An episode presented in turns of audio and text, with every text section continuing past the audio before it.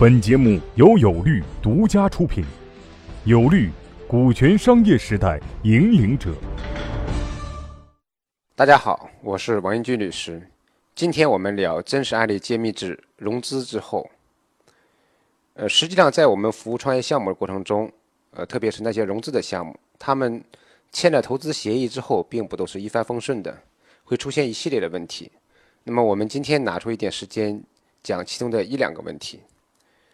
我们今天呢，其实接待了一个创业项目，那么这个项目他们已经拿到了融资，也签了投资协议。这个项目有一个很大的特点，这个特点就是说，他们有比较好的现金流，啊，是一个能够直接赚钱的项目。这跟那些刚开始烧钱，然后做模式，然后再去赚钱的项目是不一样的，啊。那么，因为他们是一个能够直接赚钱的项目，或者又说是一个会盈利比较好的项目，所以他们就比较会在意说，我这个项目赚了钱以后，我的钱我能不能分？我们说，在投资人进来之前，对一个创业项目来说，他有几个股东，他有几个合伙人，这个项目赚的钱怎么分，分多少，完全是他们股东自己来做主。而对于一个拿到融资的项目，那么你赚了钱以后，就不是说你想分就分，你想分多少就多少的。一般来说，很多的投资协议，或者是说绝大多数的投资协议里面，对于创业项目。你每年的预算、每年的利润分配都会有一定的限制，都会有一定的要求。一种方式是直接规定你每年的利润一定的比例可以进行利润分配，比如说每年你的利润的百分之三十可以拿出来进行利润分配，那么剩下的利润用于下一年的公司的发展。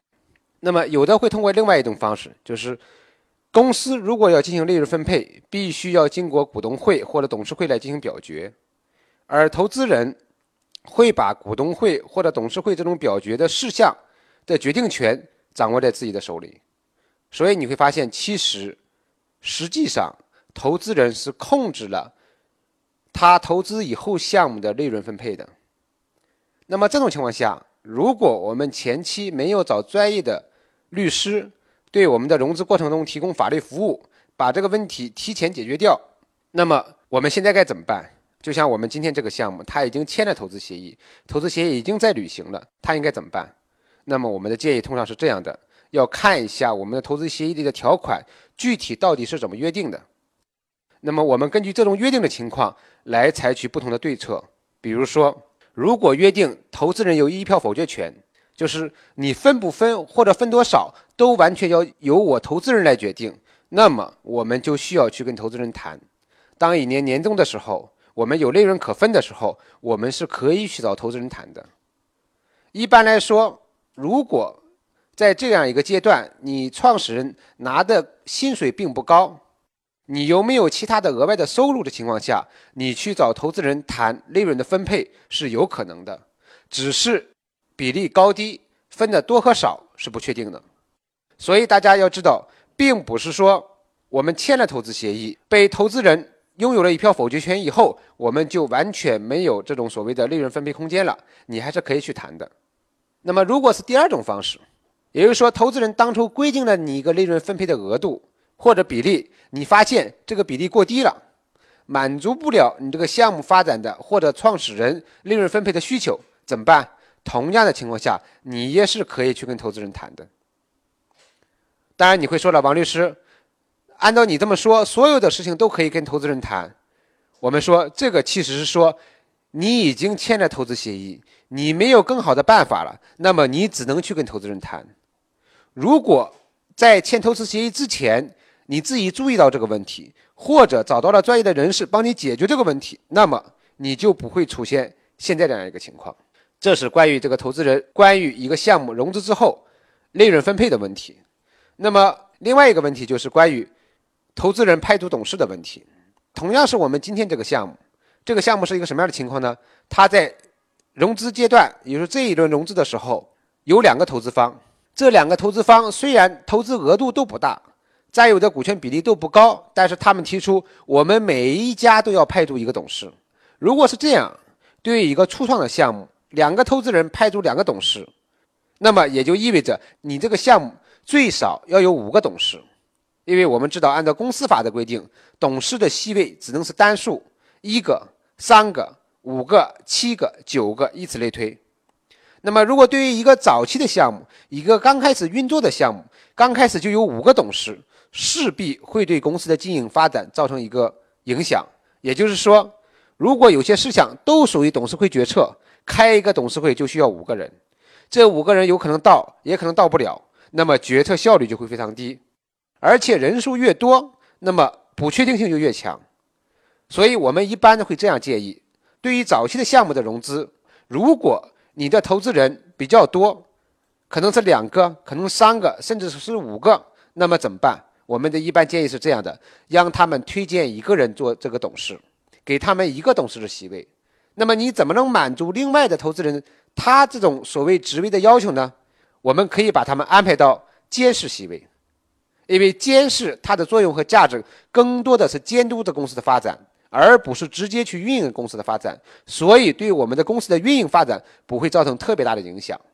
OK，今天呢，我们其实对于一个项目拿到融资之后会遇到的一些法律问题，我们给大家讲了两点。第一点，拿了融资之后，我一个项目如果很赚钱，我能不能分钱？我能不能分公司的利润？我怎么去分公司的利润？如果我没有谈好这个问题，我们怎么来解决？就是如果我没有提前跟投资人谈好，我有没有解决的方法？当然，从我们的角度来说，我们是希望你要提前谈好，事后诸葛亮通常是不好使的。那么另外一个问题就是投资人派驻董事的问题。可以说，对于绝大多数的投资机构，他在投资一个项目的时候，无论他投资额度多和少。无论他持有的股权比例高和低，他都希望能够派驻一个董事的席位，所以就会出现我们前面说那个情况啊，两个投资人投资的金额很少，持股的比例又比较低，但是都要求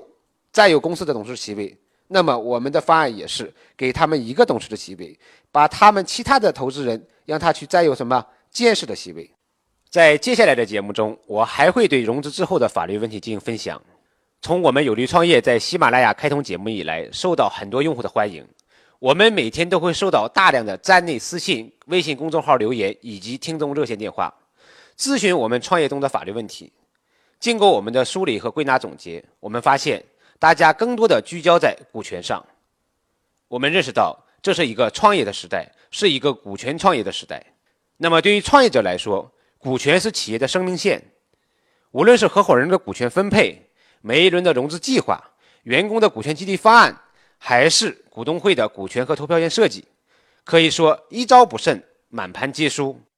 因此，经过我们的精心准备，并且与喜马拉雅合作，我们推出了一套创业股权系列精品课程。我把我们律师团队十几年来服务过五千多家创业企业的股权案例，做出了一整套解决方案，帮助大家认识股权，决胜股权创业时代。这张专辑是一张收费专辑，是一套创业学习工具，名为《创业时代决胜股权》，共分三十六堂课。我将从公司成立阶段股权、公司运营阶段股权、公司融资阶段股权以及公司激励阶段股权四个方面，带领大家深刻的学习创业股权，并且对于正在创业公司奋斗的或者即将加入创业公司的小伙伴，你们也要了解股权。你们也要了解股权激励，在今天这个时代，人无股权不富。中国即将迎来新一轮的财富大洗牌，股权投资将成就未来黄金十年。因此，学懂股权，利用好股权，才能让您的资产保值增值。订购这张专辑还有三大福利：用户能够获得我们有利创业独家定制的多份法律文书，以及跟众多创业大佬直接对话的机会。而对于那些优秀的创业项目，我们会给你提供一个对接投资机构的机会。所以，各位需要的朋友，您可以点击节目上方有利创业账号名字进行查看。在这套专辑中，我们也为大家安排了试听节目，欢迎大家关注。OK，关于融资之后法律案例揭秘，我们今天就讲到这里。欢迎大家继续收听我们的节目。各位企业家、创业者。告诉大家一个好消息，由全国著名股权专家王英军律师亲授的线下股权实战营，现已面向全国招募学员，报名或合作洽谈，详情请添加微信 y o u l a w 零零一 y o u l a w 零零一，或拨打报名热线零幺零五六零七八六二八咨询。